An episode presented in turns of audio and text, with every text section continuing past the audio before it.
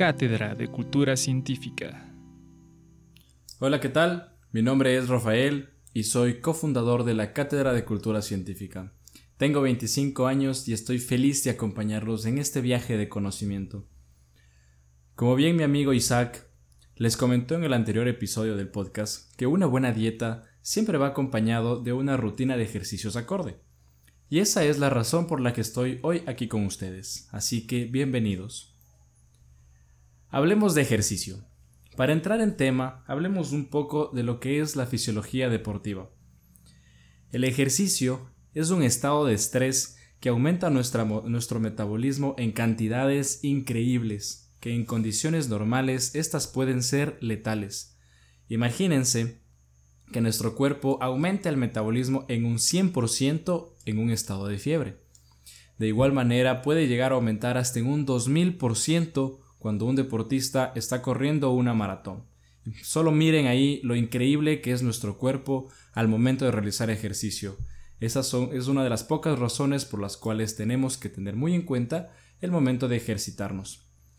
Hombres y mujeres se diferencian, por supuesto, en la masa corporal por fuerza por centímetro cuadrado, lo que quiere decir que un hombre puede llegar a ser un 11% más fuerte en condiciones similares a una mujer.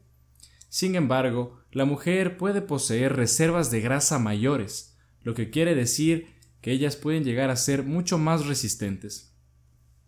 La testosterona en sí tiene un efecto anabolizante y es secretada por los testículos lo que quiere decir que en condiciones normales dos personas, hombre y mujer, no atléticos, el hombre tiene un 40% más de masa muscular, mientras que a nivel de los estrógenos en el sexo femenino, estimulan al depósito de grasa. La relación entre hombres y mujeres y el depósito de grasa es 27% para mujeres y 15% para hombres.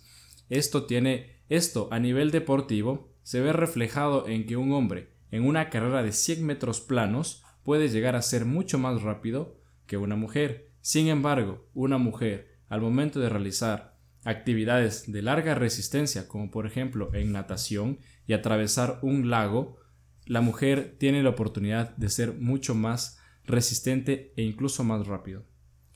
Vamos a tener tres grupos que son los más conversados en los gimnasios y esto nos va a servir para ir comprendiendo la fisiología deportiva lo que es la fuerza, la potencia y la resistencia. El éxito del ejercicio lo vamos a medir a través de lo que tus músculos pueden hacer por ti, qué fuerza te pueden proporcionar cuando los necesitas, qué potencia pueden alcanzar en el desarrollo de un trabajo y cuánto tiempo pueden mantener esta actividad. Vamos a hablar de fuerza. Primero, en fuerza vamos a tener dos partes, la contracción y la fuerza de extensión. El músculo necesita un 40% más de fuerza al momento de realizar la fuerza de extensión y volver a la postura normal. Imagínense el momento de realizar una sentadilla.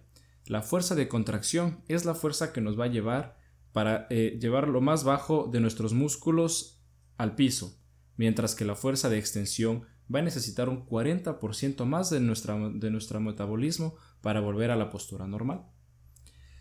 Esto es importante al momento de decir que hay que tener cuidado, sobre todo en las sobrecargas de trabajo, a los músculos grandes, cuando se trabaja en gimnasios o a veces con el mismo peso corporal, ya que la falta de disciplina es amigo de las lesiones tanto de ligamentos y tendones.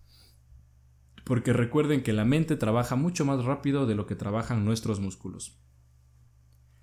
La potencia, en cambio, es la contracción muscular medida en una unidad de tiempo lo que quiere decir que en un músculo trabaja en relación al kilogramo metro minuto. Ya, por tal razón, vamos a explicar eh, qué es lo importante sobre entender a nivel de la potencia muscular. Al decir que está medida en una unidad de tiempo, vamos a decir que en los primeros de 8 a 10 segundos, el músculo va a trabajar a una potencia de 7000 kilogramos metro minuto lo cual es la potencia máxima de una persona en el momento en estos primeros 10 segundos. Ahora, es importante describir que en ejercicios como por ejemplo una carrera de velocidad de 100 metros planos que aproximadamente se demoran entre unos 10 segundos del récord mundial, se utiliza este nivel de potencia. Mientras que, eh, mientras que avanza el tiempo y llegamos al minuto 3, al minuto 6, el metabolismo y la potencia en sí disminuye a 4000 kilogramos metro minuto, comienza a disminuir.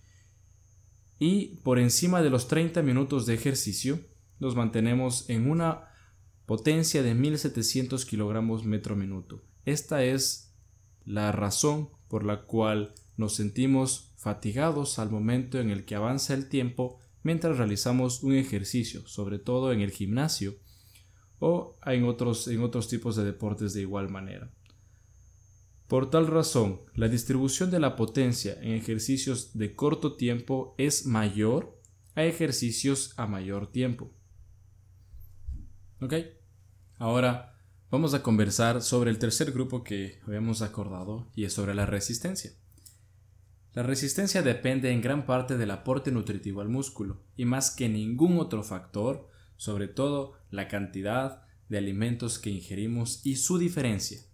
¿Por qué? Porque un músculo bien alimentado es un músculo que va a tener una buena resistencia, ya que no es lo mismo un músculo alimentado exclusivamente en carbohidratos, una alimentación mixta con grasas, que un músculo alimentado netamente por una dieta rica en grasas, ya que una, el, un músculo alimentado por carbohidratos tendrá mucha más, más facilidad de quemar glucógeno, mientras que en comparación a una dieta rica en grasas, ya que esta será mucho más lenta la producción en el metabolismo.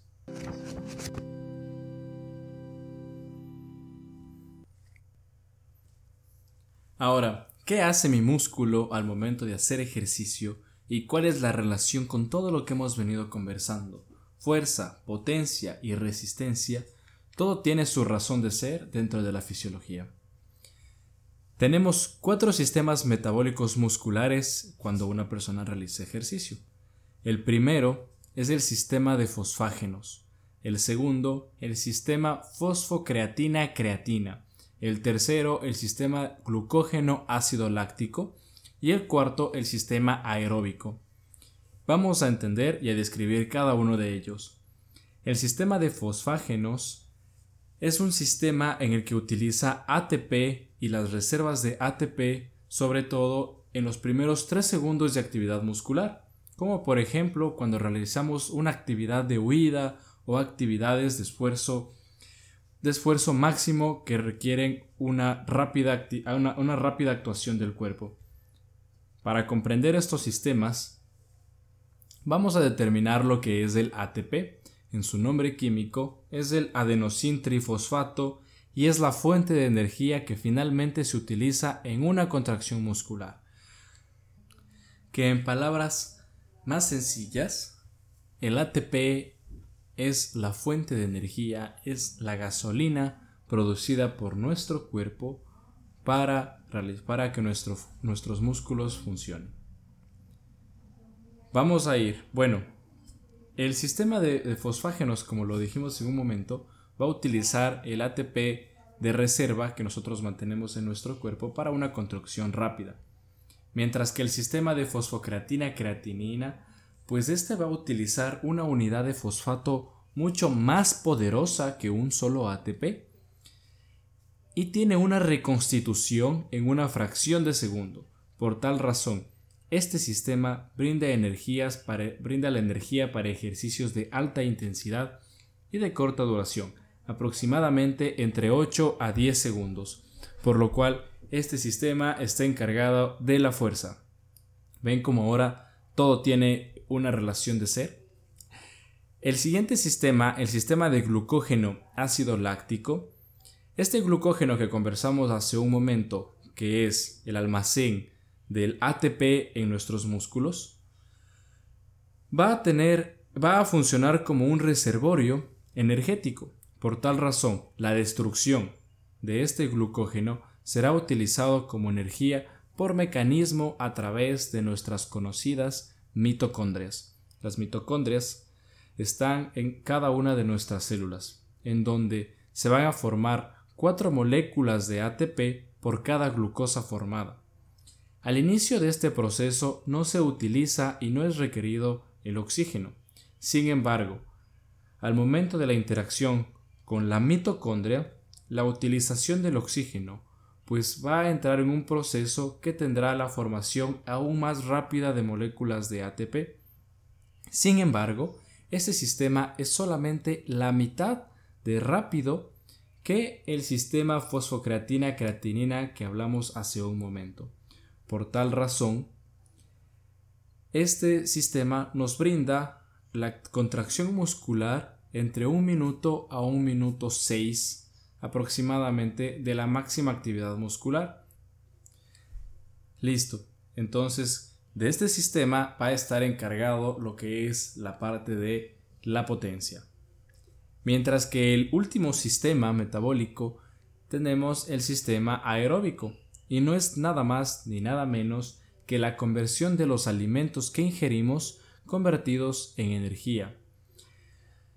Este es un sistema mucho más lento que también se encuentra con una producción a través de la mitocondria y que va desde una formación desde la molécula más sencilla de ATP hasta llegar a la formación de ATP.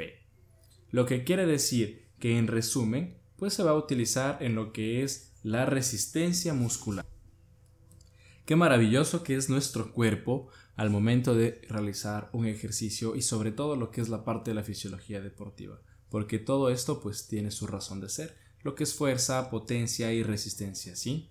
La fuerza encargada por el sistema fosfocreatina-creatina, la potencia encargada, eh, manejada por el sistema glucógeno ácido láctico y la resistencia por el sistema aeróbico. En resumen, en un minuto de ejercicio, el sistema fosfocreatina-creatina puede producir 4, mejor dicho, produce 4 moles de ATP mientras que el sistema glucógeno ácido láctico está encargado de la producción de 2.5 moles de ATP y el sistema aeróbico produce un mol de ATP, lo que quiere decir que el sistema fosfocreatina-creatina es cuatro veces más eficaz que el sistema aeróbico. De esta misma manera, podemos determinar que el sistema fosfocreatina-creatina va a estar encargado de la contracción muscular entre los primeros de 8 a 10 segundos. El sistema glucógeno ácido láctico estará encargado de la potencia muscular de entre 1, 1.3 a 1.6 minutos aproximadamente. Y el sistema aeróbico, este pues va a estar hasta que se agoten nuestros nutrientes. En este momento, mis queridos oyentes, a nuestros queridos oyentes, ya están en la capacidad de saber qué tipo de sistema energético estoy utilizando al momento de realizar mi deporte favorito o el deporte que yo quiero realizar. Entonces, varios deportes, ¿no? Vamos a nombrarlos pues determinadamente. Una persona que realiza 100 metros planos, lo que sería una carrera de velocidad, estará utilizando el sistema de fosfágenos casi exclusivamente el momento de realizar buceo o un levantamiento de pesos de igual manera, porque aquí el nivel de fuerza en un corto tiempo es lo que se necesita, el metabolismo que se necesita. El sistema de fosfágenos más el sistema glucógeno ácido láctico puede estar aproximadamente en lo que son eh, deportes como el baloncesto una carrera de hockey o en unos 200 metros planos. El sistema de glucógeno ácido láctico va a estar utilizado principalmente en, una, en deportes como el tenis, el fútbol o los 100 metros en la natación. Mientras que el sistema aeróbico en sí va a estar utilizado sobre todo en lo que es maratones y cuando una persona pues realiza eh, caminatas eh, de larga duración y sobre todo pues trote, ¿no? Listo, todo esto es súper interesante porque complementando el episodio anterior, en donde vamos a saber que tenemos los tres grandes eh, grupos de, de, alimentos como son aminoácidos, grasas y carbohidratos y la relación en la que tenemos al momento de utilizar un sistema energético para nuestra contracción muscular en nuestro deporte favorito. Hasta aquí es todo lo que les quería mencionar en lo que es la parte inicial de la fisiología deportiva, porque en posteriores podcasts pues vamos a estar incrementando este conocimiento sobre todo en la recuperación deportiva, respondiendo otros tipos de preguntas, eh, los sistemas metabólicos del músculo, sobre todo después del ejercicio, porque como les dije, todo tiene una razón de ser y todo sigue una secuencia. Así que muchísimas gracias por escucharnos en esta semana y posterior, en las posteriores semanas pues tendremos temas nuevo, nuevamente interesantes y continuaremos también con este tema, del, con este tema deportivo. Muchas gracias por escucharnos. Eh, síganos en nuestras, nuestras redes sociales. Estamos en Instagram como Cátedra de Cultura Científica. Denle like a nuestras publicaciones y también es el espacio donde responderemos cualquier tipo de inquietudes y dudas que ustedes pues lleguen a tener al momento de escuchar en este podcast. También búsquenos en nuestras otras redes como son eh, en Spotify, nos pueden encontrar en, en, Anchor y también en Google Podcast. Así que muchísimas gracias mi gente conocedora. Adiós.